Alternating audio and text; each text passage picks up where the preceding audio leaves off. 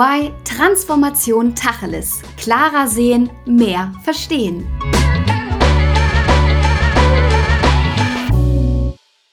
Schönen guten Tag. Ich möchte Sie ganz herzlich zu unserem Podcast globaler Märkte und der Deglobalisierung der Lieferketten begrüßen. Mein Name ist Thomas Lüttgemeier und ich bin seit 2016 bei EY in Dach für das Business Development im Maschinen- und Anlagenbau zuständig. Wir richten den Podcast Globale Märkte und Deglobalisierung der Lieferketten im Rahmen unserer Reihe Maschinenbau im Dialog aus. Und ich möchte heute als Gesprächspartner begrüßen Frau Susanna Schneeberger, Herrn Dr. Ralf Wiechers und Martin Neuhold, die jeweils die operative, die volkswirtschaftliche und die strategische Perspektive der Diskussion besonders beleuchten werden.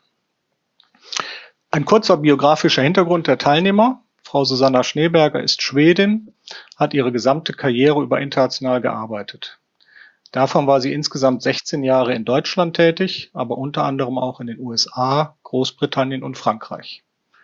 Frau Schneeberger hat in unterschiedlichen Branchen gearbeitet, ist seit 2007 aber im industriellen Bereich tätig, wo sie führende Rollen unter anderem als globaler Vertriebs- und Marketingvorstand bei der Trelleborg Group, als CEO für Demar Cranes und zuletzt als Vorstand beim MDAX-Konzern Kion innehatte.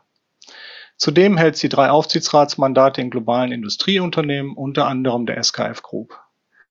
Frau Schneeberger ist verheiratet und hat drei Kinder. Dr. Ralf Wiechers ist in Höxter, Westfalen geboren und aufgewachsen, hat ein Studium in Karlsruhe und Mainz absolviert und dort Volkswirtschaftslehre studiert, Seit 1991 ist er bei dem VDMA als wirtschaftspolitischer Referent und seit 1995 Leiter des Büros der Hauptgeschäftsführung. Seit 2000 ist er Wiechers Leiter der Abteilung Volkswirtschaft und Statistik und Chefvolkswirt des VDMA. Seit 2015 ist er Mitglied der Hauptgeschäftsführung und zuständig für die Finanzen.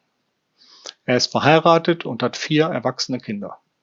Martin Neuhold hat in Karlsruhe am KIT und in Lille studiert und war danach zuerst als Projektingenieur bei Unilever tätig. Seit 2000 ist Martin Neuhold in der Beratung tätig. Er war bis 2017 bei den Kienbaum Consultants International als Partner für die Service Line Process Excellence verantwortlich. Seit dem Wechsel zu EY im Januar 2018 leitet Martin Neuhold das Marktsegment Advanced Manufacturing and Mobility sowie das Supply Chain and Operations Team in Deutschland, Österreich und der Schweiz. Er unterrichtet Circular Economy an der Karlshochschule in Karlsruhe. Er ist verheiratet, hat zwei Töchter und lebt im Schwarzwald. Herr Dr. Wiechers, möchten Sie die Diskussion zu globalen Märkten und der Deglobalisierung der Lieferketten mit der volkswirtschaftlichen Perspektive eröffnen? Also die Corona-Pandemie hat die Verwundbarkeit internationaler Lieferketten schonungslos offengelegt um es volkswirtschaftlich auszudrücken, das ricardianische Prinzip der komparativen Kostenvorteile wurde auf eine harte Probe gestellt. Ich möchte das gerne am Beispiel des Maschinen- und Anlagenbaus erläutern. Was im Februar und Anfang März mit dem Ausfall von Lieferungen aus China begann, weitete sich mit der Verbreitung des Virus binnen weniger Wochen, ja Tagen zu einem in dieser Form sicherlich noch nie gesehenen massiven Problem aus. Wir haben bereits im März angefangen, als Verband Umfragen zu machen, sogenannte Blitzumfragen bei unseren Mitgliedern. Und Ende März berichteten rund 1000 Maschinenunternehmen aus Deutschland, die sich an diesen Umfragen beteiligten, äh, über, äh, ja, über angebotsseitige Störungen. 95 Prozent dieser Melder berichteten also über Störungen entlang ihrer Lieferketten. 20 Prozent der Unternehmen konnten diese Störungen gar nicht und weitere 61 Prozent nur teilweise durch ein Ausweichen auf alternative Lieferanten abwenden. Heute, knapp ein Jahr später, wissen wir, dass die Firmen diese Probleme recht schnell und recht gut in den Griff bekommen haben. Lieferketten rissen, Gott sei Dank nicht. Laufende Verträge konnten, wenn auch oft unter Mühen, erfüllt werden. Neue Aufträge sogar angenommen und abgearbeitet werden. Uns blieb so ein noch härterer Produktionsrückgang, der immerhin zweistellig gewesen ist. Wir haben noch keine vollständigen Zahlen erspart. Dennoch stellt sich natürlich für, den, für die Unternehmen, aber auch für den Verbandsvolkswirt die Frage nach den Risiken der internationalen Arbeitsteilung, nach diesem Super-GAU der Globalisierung. Zumal es nicht wenige Stimmen gibt, die ein Ende der Globalisierung prophezeien oder sogar nach politischen Maßnahmen zu deren Eindämmung rufen. Hinzu kommen natürlich der immer lauter werdende Ruf nach protektionistischen Maßnahmen, die ja auch in den letzten Jahren hier und da auch umgesetzt wurden, äh, der eben nicht nur dem Schutz der existierenden Industrien dienen soll, sondern klar auch das Ziel einer Renationalisierung von Wertschöpfungsnetzwerken verfolgt. Die Fragen nach den Chancen, aber auch Grenzen der Globalisierung sind nicht grundsätzlich neu für den Maschinen- und Anlagenbau. Die Branche agiert seit jeher international. Ich erinnere da immer gerne an ein Werbeprospekt eines Leipziger Druckmaschinenherstellers aus dem vorletzten Jahrhundert, der dies überschrieb mit der Überschrift Die ganze Welt ist mein Feld. Trotz eines hohen Industrieanteils in Deutschland oder auch in Europa ist der Markt oft zu klein für rein national agierende Hersteller, weil es eben in der Regel um die Entwicklung und den Vertrieb die ja das Angebot von Sonderlösungen gibt. Man ist spezialisiert und man sucht deshalb auch in anderen Märkten, in anderen Ländern nach Kunden. Und das hat eben diese äh, Unternehmen nicht nur früh ins Ausland geführt, sondern sie stehen auch in einem starken internationalen Wettbewerb natürlich. Und äh, dieser bringt es dann auch mit sich, dass neben der Marktpräsenz in wichtigen großen Märkten auch zunehmend Kostenüberlegungen und Effizienzsteigerungen durch internationales Outsourcing von Wertschöpfungsschritten oder eben auch durch den Kauf von Vorprodukten hier eine Rolle gespielt hat. Über die Zeit hat sich so eine starke Einbindung des Maschinenbaus in globale Lieferketten herausgebildet und das, obwohl die Branche ja traditionell eher mittelständisch organisiert ist. Der Verbandsvolkswirt wird natürlich schnell gefragt, wie intensiv diese Einbindung ist. Und dieser Nachweis ist ehrlich gesagt nicht trivial. Immerhin, ich erspare mir hier Details, gibt es Daten der Organisation für wirtschaftliche Zusammenarbeit und Entwicklung, also OECD, und äh, auch andere Untersuchungen. Und gemäß der OECD lag der ausländische Wertschöpfungsanteil, also letztlich das, was die Mitarbeiterinnen und Mitarbeiter hier in den Unternehmen an zusätzlichen Wertschöpfungen hier produzieren, an den deutschen Bereits vor fünf Jahren, also Jahr 2015, bei rund einem Viertel. Dieser Anteil dürfte eher noch gestiegen sein, weil das auch ein stetiger Prozess ist. Wir haben gerade eine Studie gemacht mit dem Institut für Weltwirtschaft in Kiel, Professor Felbermeier. Der kommt auf einen Anteil an den Vorprodukten, also eine etwas andere Abgrenzung von immerhin 43 Prozent, die direkt oder indirekt aus dem Ausland bezogen werden. Man hat ja mehrere Wertschöpfungsstufen und auch oft dann äh, nationenübergreifend, so dass eben das nicht so leicht ist zu berechnen. Aber es sind also Größenordnungen, die durchaus nennenswert sind. Wir haben uns dann bezogen auf die Wertschöpfungsanteile dann nochmal angeschaut, woher kommen sie. Und äh, da haben wir festgestellt, dass die höchsten Anteile auf China, USA, Frankreich und Italien sowie das Vereinigte Königreich entfallen. Aber insgesamt kommt ihr keines dieser Länder auf mehr als zwei Prozent an der gesamten Wertschöpfung, also rund ein Zehntel dieses Viertels der ausländischen Wertschöpfungsanteile. Die Anteile sind also recht klein. Wir haben also jetzt keine so riesigen Abhängigkeiten wie vielleicht in der äh, Pharmaindustrie. Das haben wir ja in den letzten Tagen sehr intensiv äh, verfolgen können. Die Schwerpunkte, die dort äh, in Indien und in China liegt oder bei Silizium, bei elektronischen Komponenten in China. Aber das bringt mich eben auf den Punkt, selbst wenn nur zwei Prozent der Vorleistungen vielleicht aus China kommen, ja, dann ist natürlich das Ausbleiben, kann das durchaus ein Domino Dominoeffekt auslösen. Ja, wenn Ihnen die Steuerung fehlt, können Sie die Maschine nicht fertigstellen. Es kommt zu einem Produktionsausfall und insofern kann auch selbst ein kleiner Anteil dann eben gravierende Folgen haben. Sollten wir uns also so die Frage, die wir uns äh, hier stellen, natürlich auch als Verband äh, um eine Neubewertung der gesamt- und betriebswirtschaftlichen Risiken bemühen. Auf die betriebswirtschaftlichen Risiken werden ja Frau Schneeberger und der Kollege noch eingehen. Ja, äh, sicherlich äh, wird es auch in der Branche und gibt es auch in der Branche Überlegungen hier, wie weit man hier sich neu aufstellen muss. Das fällt sehr unterschiedlich aus. Wir haben ja heute schon zahlreiche ausländische Direktinvestitionen, ja, die in sogenannten regionalen Hubs, die sorgen schon heute für eine bessere globale Verteilung der Produktion und damit auch der Zulieferung. Und das ist tendenziell ja auch eine Redundanz bei der Herstellung wichtiger Industriegüter. Man kann eben schon etwas switchen zwischen Asien, Europa und den Amerikas, um eben hier die Abhängigkeiten und lokale Störungen hier zu reduzieren.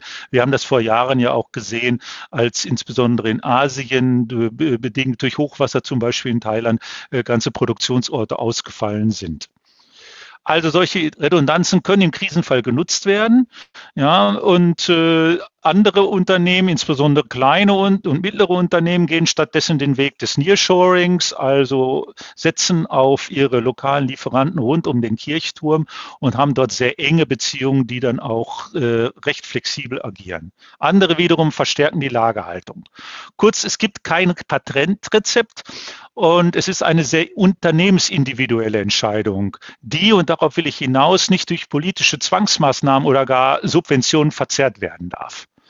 Denn ein politisch motiviertes Zurückholen der Produktion in die Heimatländer ist nicht nur teuer und risikoreich für die Unternehmen, sondern auch mit großen gesamtwirtschaftlichen Einbußen verbunden. Ich berichtete vorhin darüber, dass wir einen Studienauftrag gegeben hatten äh, an das IFW in Kiel und das kam zu dem Ergebnis, dass äh, sogenannte nicht tarifäre Handelshemmnisse, also Vorschriften, Produktionsnormen, die mit dem Ziel erhoben werden, ausländische Zuliefern den Marktzutritt zu erschweren, den Markt abzuschotten, ja, und damit eine Rückverlagerung von Wertschöpfung zu erreichen, allein in Deutschland zu einem äh, Rückgang der, äh, ja, der Einkommen, der Realeinkommen von jährlich 3,3 Prozent führen würde. Das sind also äh, über 100 Milliarden Euro.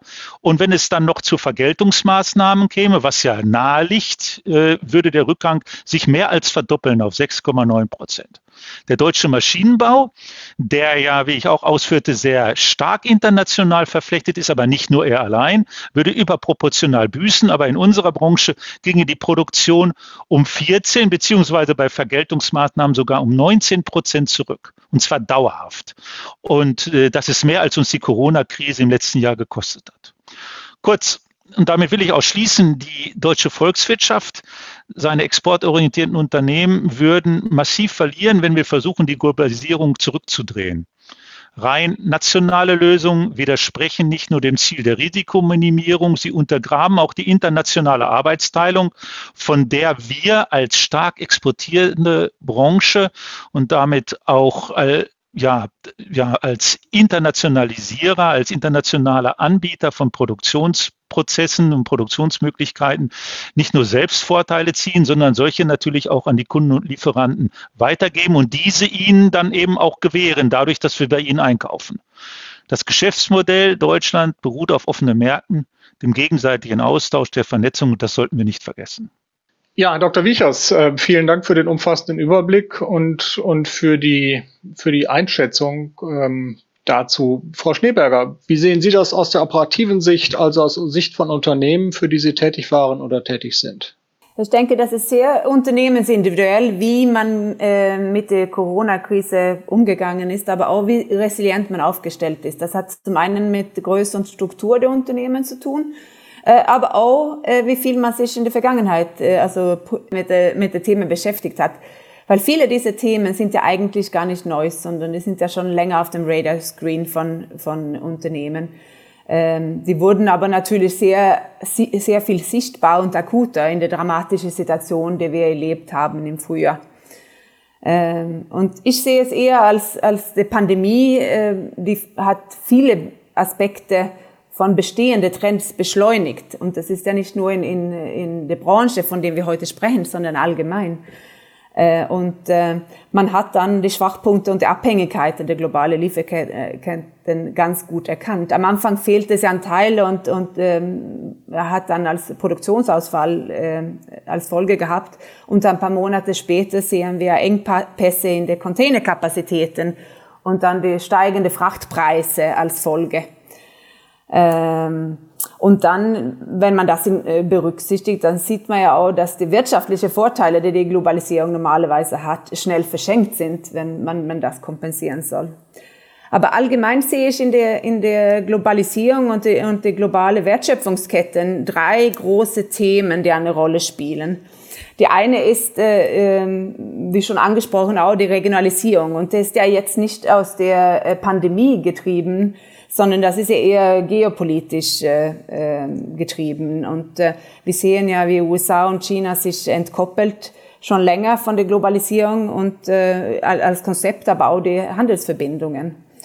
Äh, ein weiter beitragender Faktor ist auch der zunehmende Fokus auf Nachhaltigkeit ähm, der dazu führt, dass äh, globale Supply Chain Footprints mit deren Carbon äh, Footprint auch häufiger in Frage gestellt wird und äh, Circular Economy Ansätze immer wichtiger werden. Ähm, die zweite Teil, was ich sehe, ist auch ähm, der, eine Flexibilisierung und, und Unabhängigkeitsdrang äh, unter viele Unternehmen wo man sich widerstandsfähiger aufstellen will. Und wir haben ja schon länger gesehen, dass äh, viele Unternehmen sich Region für Region Ansätze äh, ange, also angegangen sind und äh, wo die regionale Hubs in zum Beispiel USA, Asien und Europa eine größere Rolle spielen, äh, um einen, einen wichtigen Balance zu finden in den globalen Footprint. Äh, ich denke auch, dass Multi-Sourcing-Quellen äh, immer ein wichtiger Teil wird auch äh, und ähm, dass man da auch mit größerer Lagerhaltung arbeiten wird, um, um diese Abhängigkeiten zu reduzieren, was man jetzt gesehen hat. Und da kommt natürlich auch die regionale Aspekte äh, zum Tragen, äh, wenn man die Sourcing-Quellen angeht. Ähm, ein, ein dritter Teil, was hier natürlich dazu kommt, ist auch die neue Technologien, die auch viele Möglichkeiten zur Flexibilisierung und weniger Abhängigkeit bieten.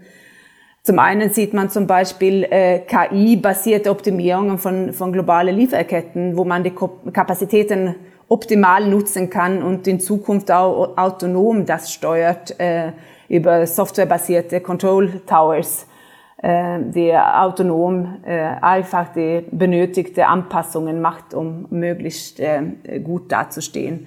Und äh, ein Teil ist natürlich auch zum Beispiel der 3D-Printer oder Additive Manufacturing, die fehlende Kleinteile äh, oder Ersatzteile auch dann äh, ausgleichen kann bei potenziellen Lieferengpässe. Und der dritte Teil, was ich sehe, der sehr stark wächst, ist auch Individualisierung.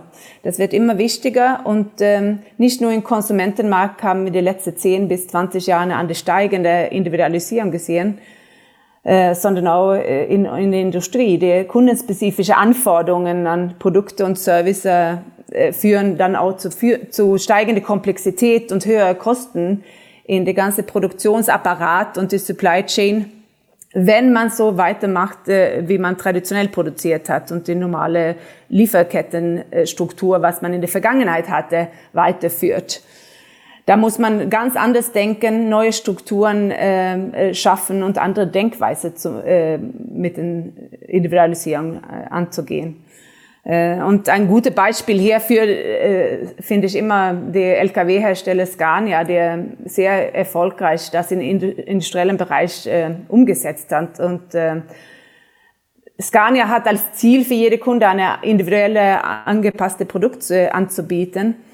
Aber wir haben auch mit einem Modularisierungskonzept im Hintergrund das geschafft, Volumen und Effizienz zu erzielen. Und ähm, nutzen da gemeinsame Teile und Standardmodule, um ähm, dann die äh, Economies of Scale zu nutzen. Und in Vordergrund haben sie dann die individuelle Anpassung an, an Kundenlösungen. Und dadurch erreichen sie nicht nur Kundenzufriedenheit und äh, Effizienz, sondern auch eine ho hohe Profitabilität, die man selten sieht da äh, in der Branche. Und ähm, man kann sagen, dass die einen doppelten Vorteil haben. Die äh, die ähm, haben sehr zufriedene Kunden und ähm, sind trotzdem effizient im Hintergrund. Und ich denke, diese Frontend-Denkweise wird in Zukunft auch viel stärker ähm, angeboten durch Softwarelösungen und äh, das ist ein ganz wichtiger Teil. Und ich denke, technische Lösungen, die werden ähm, eine stärkere Rolle spielen für die Veränderungen in, in ähm, die Supply, globale Supply Chain, als äh, was wir jetzt gesehen haben mit der Pandemie. Und diese technischen Möglichkeiten bestehen jetzt zum großen Teil Die müssen aber in den nächsten Jahren verstärkt eingesetzt werden, dass man die Vorteile daraus nutzen kann. Ja, Frau Schneeberger, vielen Dank. Ähm, Sie haben natürlich recht, die technologischen Veränderungen sind, sind enorm und vor allen Dingen in der Geschwindigkeit ganz anders, als das, als das früher der, der Fall war und als es dementsprechend auch für den Maschinen- und Anlagenbau nutzbar und einsetzbar ist im Sinne der, der Kunden. Martin, wie ist dein Blick darauf aus der strategischen Sicht? Ich würde gerne zwei Perspektiven aufmachen. Einmal die Perspektive in die eigene Lieferkette äh, der Maschinen- und Anlagenbauer, aber dann vor allem auch in Richtung der Kundenbedürfnisse. Also wie kann man die jetzige Situation und die verschiedenen Veränderungen, die sich äh, ergeben, auch wirklich nutzen, äh, um eventuell das eigene Geschäftsmodell noch einmal in Frage zu stellen. Und was ich wahrnehme ist, wir haben im Moment einige Kräfte, die wirken. Ähm, sicherlich durch die Pandemie äh, schockartig ausgelöst, äh, ein, ein kurzfristiger Trend zur Lokalisierung der ähm, durchaus branchenspezifisch verstärkt sein kann, wie beispielsweise in der Pharmaindustrie. Wir haben aber auch gesehen, dass äh, bereits vor der Pandemie äh, sehr stark ähm, auf den Weg gebracht das Thema Dekarbonisierung äh, eine Rolle spielt, vor allem in der Regulatorik und für alle großen Unternehmen im Moment äh, mitunter das, das zweite, wenn nicht sogar das, äh, das erste Thema auf der CEO-Agenda ist. Wir sehen aber äh, eben auch Themen wie Handelsbarrieren, die mehr oder weniger ähm, stark sich, sich immer wieder verändern in die eine oder andere Richtung, aber definitiv äh, jetzt nicht äh, aufgelöst werden.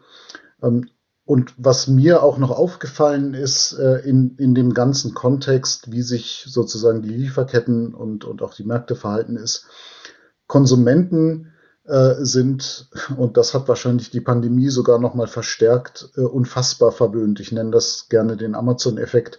Man erwartet eigentlich, dass jede Ware, egal woher sie kommt, äh, innerhalb von 24 Stunden ähm, sozusagen im Briefkasten oder vor der Haustür liegen kann. Vielleicht wenden wir den Blick einmal äh, auf die eigene Lieferkette äh, der Maschinen- und Anlagenbauer. Vieles ist schon gesagt worden. Ähm, ich glaube, die Lieferanten äh, die man hat, die wird man zum Teil äh, vielleicht ähm, in, in ein Multiple Source umwandeln müssen, um einfach resilienter zu werden. Teilweise kann man aber auch nach dem Modell der Automobilindustrie anfangen, wenn es die Volumina hergeben, die Fertigung zu lokalisieren und die Lieferanten auch entsprechend dann äh, lokal anzusiedeln. Für einige Schlüsselkomponenten äh, wo ein Multiple Source eben nicht möglich ist, wird man sicherlich ähm, die Resilienz erhöhen müssen, ähm, wie von Herrn Dr. Wichers angesprochen, zum Beispiel durch höhere Bestände. Es gibt aber auch noch einen etwas längerfristigen technischen Hebel aus meiner Sicht, nämlich die Standardisierung und Modularisierung im Design der Anlagen. Ähm, das könnte jetzt ein guter Anlass sein, auch darüber nachzudenken, schaffe ich es in irgendeiner Form, ähm, vielleicht auf, auf einige Varianten äh, äh, von Komponenten zu verzichten und stattdessen lieber zwei Lieferanten oder drei aufzubauen, die mir dann das gleiche Produkt, das gleiche Bauteil, die gleiche Komponente liefern. Die Krise als Chance, Resilienz, ja. Ja, Resilienz als Chance. Ähm, und die noch viel größere Chance sehe ich für den Maschinen- und Anlagenbau tatsächlich in den sich verändernden Anforderungen ähm, ihrer Kunden. Äh, wenn man sich die zukünftigen Anforderungen anschaut, dann sind die exakt äh, durch die gleichen Themen geprägt, die wir bisher diskutiert haben. Wir werden lokaler fertigen, wir werden kleinere Losgrößen sehen. Das heißt, es bedarf flexiblerer Technologien oder zumindest flexiblerer Anlagen. 3D-Druck ist da ein, ein Beispiel, das bereits genannt wurde. Aber wir werden auch sehen, äh, dass die Kreislaufwirtschaft sehr stark vorangetrieben wird. Die EU Kanada und, und Asien sind vorangeprescht weltweit. Das Thema ähm, Ressourcenschonung äh, eben nicht nur in Bezug auf den Klimawandel, sondern auch auf, auf den Einsatz von Rohstoffen deutlich voranzutreiben. Die Gesetzgebungen sind auf dem Weg. Und diese Kreislaufwirtschaft wird tatsächlich völlig neue Anlagen benötigen. Zum Beispiel Anlagen, die es möglich machen, Produkte zukünftig automatisiert auseinanderzunehmen, um wieder an die Komponenten heranzukommen. Das ist weit weg von dem, was jetzt beispielsweise im Automobilbereich auf dem Schrottplatz passiert, äh, sondern hat eher ähm, wenn man einen Blick in die Zukunft werfen möchte, ähm, ein Bild, wie, wie es vielleicht die Handyindustrie so langsam aufbaut. Ähm, wo Apple bereits äh, Roboter gebaut hat, die vollautomatisiert anfangen können, ähm, eben Handys, die, äh, die zurückgegeben werden vom Konsumenten, auseinanderzunehmen, um dort auch wieder an die entsprechenden äh, wertvollen Rohstoffe zu kommen. Und dort gibt's äh, eine große Auf, Aufgabe für die Maschinen- und Anlagenbauer, ähm, diese verschiedenen Aspekte, die sich jetzt äh, auf der Kundenseite ergeben, äh, dann auch zu erfüllen. Das sehe ich gleichzeitig auch nochmal als eine Chance, sich vielleicht auch komplett neu aufzustellen äh, und sich zu fragen, bin ich wirklich nur Lieferant eines, eines Produktes, einer Maschine? Oder kann ich partizipieren äh, an, ähm, an beispielsweise der Wertschöpfung des Kunden? Äh, kann ich neue Geschäftsmodelle aufbauen? Pay-per-Use wurde genannt. Kann ich mich vielleicht zum Plattformenbetreiber mausern, wie es einige Hersteller von 3D-Druckern bereits gemacht haben, die äh, sozusagen im ersten Schritt den, den Drucker herstellen, im zweiten Schritt äh, dann eben äh, Druckerfarmen betreiben und im dritten Schritt tatsächlich Plattformen betreiben, wo sie dann auch ihre Konkurrenten mit draufnehmen und so an jedem 3D-Druckauftrag auch mitverdienen, indem sie einfach die weltweiten oder auch lokal vorhandenen Kapazitäten steuern. Das ist gleichzeitig aus meiner Sicht der komplexeste Teil, ähm, weil dazu muss man umfassend über das Produkt nachdenken, über das eigene Geschäftsmodell. Man muss eben auch über Ökosysteme nachdenken. Einerseits in Richtung, welche Lieferanten helfen mir dabei, ähm, mein eigenes Geschäftsmodell zu erweitern, aber wie spielen auch die Kunden mit? Denn auch für die ist es durchaus ähm, an der einen oder anderen Stelle vielleicht ungewohnt, ähm, wenngleich es natürlich äh, in, in dem Zusammenhang bereits einige gute Beispiele gibt. Also zusammengefasst glaube ich, dass wenn man im ersten Schritt die eigene Lieferkette in den Griff bekommt, aber dann vor allem ähm, das Augenmerk darauf legt, wie kann man denn äh, an den Veränderungen partizipieren und den Kunden sehr agil neue Produkte bis hin zu neuen Services äh, dann, dann bieten, äh, dann kann die jetzt vielleicht als schmerzvoll äh, empfundene Veränderung äh, durchaus ein positives haben. Positionierung des deutschen Maschinen- und Anlagenbaus innerhalb der Wertschöpfungskette auf Basis von Sustainability-Themen, technologischen Entwicklungen und, äh, und Ökosystemen. Also sehr, sehr umfassende Einblicke darin. Vielen Dank. Frau Schneeberger, sehen Sie das in den, in den Unternehmen, mit denen Sie arbeiten und für die Sie arbeiten, bereits? Wird das, wird es neu bewertet oder sind viele Unternehmen ganz schlicht in der Krise, mit der Krise beschäftigt?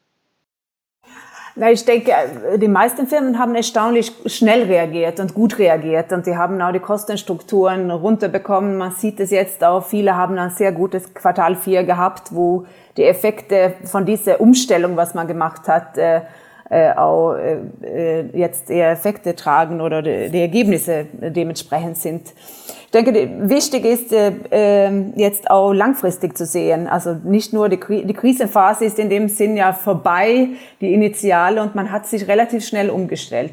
Natürlich gibt es immer noch äh, Engpässe, zum Beispiel jetzt Halbleiter ist ja Mangelware in der Welt zurzeit und äh, da muss man natürlich äh, rangehen. Und wir werden auch im ersten Quartal, ersten halben Jahr sicherlich äh, Disruption sehen in äh, in den Wertschöpfungsketten. Aber ich denke, sonst äh, ist es, wenn man jetzt mittelfristig, langfristig ist, die Innovationsaspekt viel wichtiger, was jetzt auch bereits erwähnt wurde, unterschiedliche Aspekte von Innovationen, wie man produziert, wo man produziert und was man produziert im Grunde.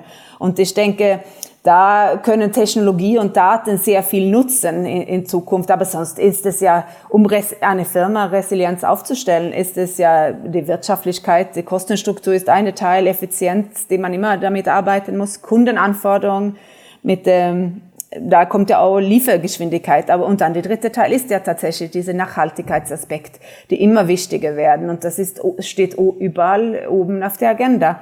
Äh, diese Circular Economy Konzepte werden einige Sachen äh, jetzt ändern, sowohl in Lieferketten, aber auch wie man generell äh, mit den Themen umgehen. Und das wird ja nicht nur von Kunden getrieben, sondern auch von Investoren und von Mitarbeitern, die das häufiger als sehr wichtig erachten in der Umgang mit Unternehmen. Vielen Dank. Ähm, Herr Dr. Wichers, sind das Trends, die Sie beobachten können aus dem VDMA heraus? Ähm, Ökosysteme, also die andere, andere Arten von Kooperationen innerhalb der Industrie über Industriegrenzen hinweg? Ja, da gibt's gibt's ja ähm, Sachen, die man sehen kann. Zum Teil Nachhaltigkeit als, als Möglichkeit für den deutschen Maschinen- und Anlagenbau der stärkere Einsatz von Technologien, um, um effizienter, aber auch kapazitätsschonender und kapazitätseffizienter arbeiten zu können. Sehen Sie das? Lässt sich das aus den, aus den Zahlen ablesen? Aus den Zahlen ist das immer schwer abzusehen. Letztlich ist es natürlich das, was den Erfolg der Branche über viele Jahre ausmacht. Und wir haben auch speziell nach der 2008er, 2009er Krise gesehen, dass automatisierungsnahe Bereiche, Teilbranchen des Maschinenbaus erfolgreicher waren, sehr schnell auch die damalige Krise überwunden haben, als jetzt sage ich jetzt mal eher tradiert aufgestellte Unternehmen, äh, wo, wo sage ich immer mehr Masse bewegt wird. Also ähm, die, der Maschinenbau wird smarter und das sieht man eben dann auch in den Teilbereichen. Ähm, das Thema Circular Economy ist sicherlich ein Thema, was auch bei uns massiv diskutiert wird, sehr intensiv behandelt wird. Die Punkte, die von Frau Schneeberger und dem Kollegen genannt wurden, kann ich alle bestätigen. Ich bin ja auch oft bei Vorstandssitzungen etc. dabei und beschränke mich ja da nicht nur auf meinen Vortrag und höre auch aufmerksam dazu. Das macht ja auch den Vorteil und auch den Charme des Berufs hier aus beim Verband. Ich habe allerdings, allerdings auch, kommen bei mir natürlich auch einige Fragen auf äh, Multiple Sourcing. Ja, wir haben alle, wir haben allerdings das das ist auch eine konstante, sehr enge Kundenlieferantenbeziehung. Wir entwickeln gemeinsam mit den Lieferanten, mit den Kunden. Und da wird sich der ein oder andere sicherlich schwer tun, ähm, dieses Know-how mit anderen zu teilen, einen zusätzlichen Partner mit hineinzunehmen. Äh, das ist sicherlich ein Prozess, der äh, nicht über Nacht geschieht und der sich, aber das sprachen Sie ja auch an, sicherlich hier äh, nicht unbedingt auf Schlüsselkomponenten dann erstreckt wirken wird. Man wird also genau unterscheiden müssen, äh, mit wem man äh, zusammenarbeitet, auch redundant zusammenarbeitet. Ich glaube, das wird regional, also in den einzelnen Märkten dann vielleicht leichter vonstatten gehen, so man denn dort die notwendige Infrastruktur findet das Thema ähm, in, ja, vielleicht noch dazu noch einen kurzen Hinweis ähm, oder eine kurze Anmerkung dazu für die Diskussion, äh, die Frage der Umweltverträglichkeit, des Footprints. Ja, äh, allerdings kommt dann auch die Politik ins, ins äh, Spiel und zwar der Gestalt, wenn wir natürlich hier aus Umweltgründen energieintensive Branchen letztlich äh, ja es unattraktiv machen, hier in Deutschland, also nahe bei zu produzieren, äh, werden wir natürlich weiterhin auch auf internationale Lösungen setzen müssen. Also nicht alles wird man zurückholen können und äh, deswegen brauchen wir eben dann auch offene Märkte, was ja generell auch gibt, weil nicht jedes Know-how an jedem Platz zur Verfügung steht. Liebe Zuhörerinnen und Zuhörer, wir haben diesen Podcast in zwei Teile aufgeteilt. Wir hoffen, dass Ihnen der erste Teil gefallen hat und dass wir Sie zum zweiten Teil ebenfalls begrüßen dürfen. Das war EY Transformation Tacheles. Klarer sehen, mehr verstehen.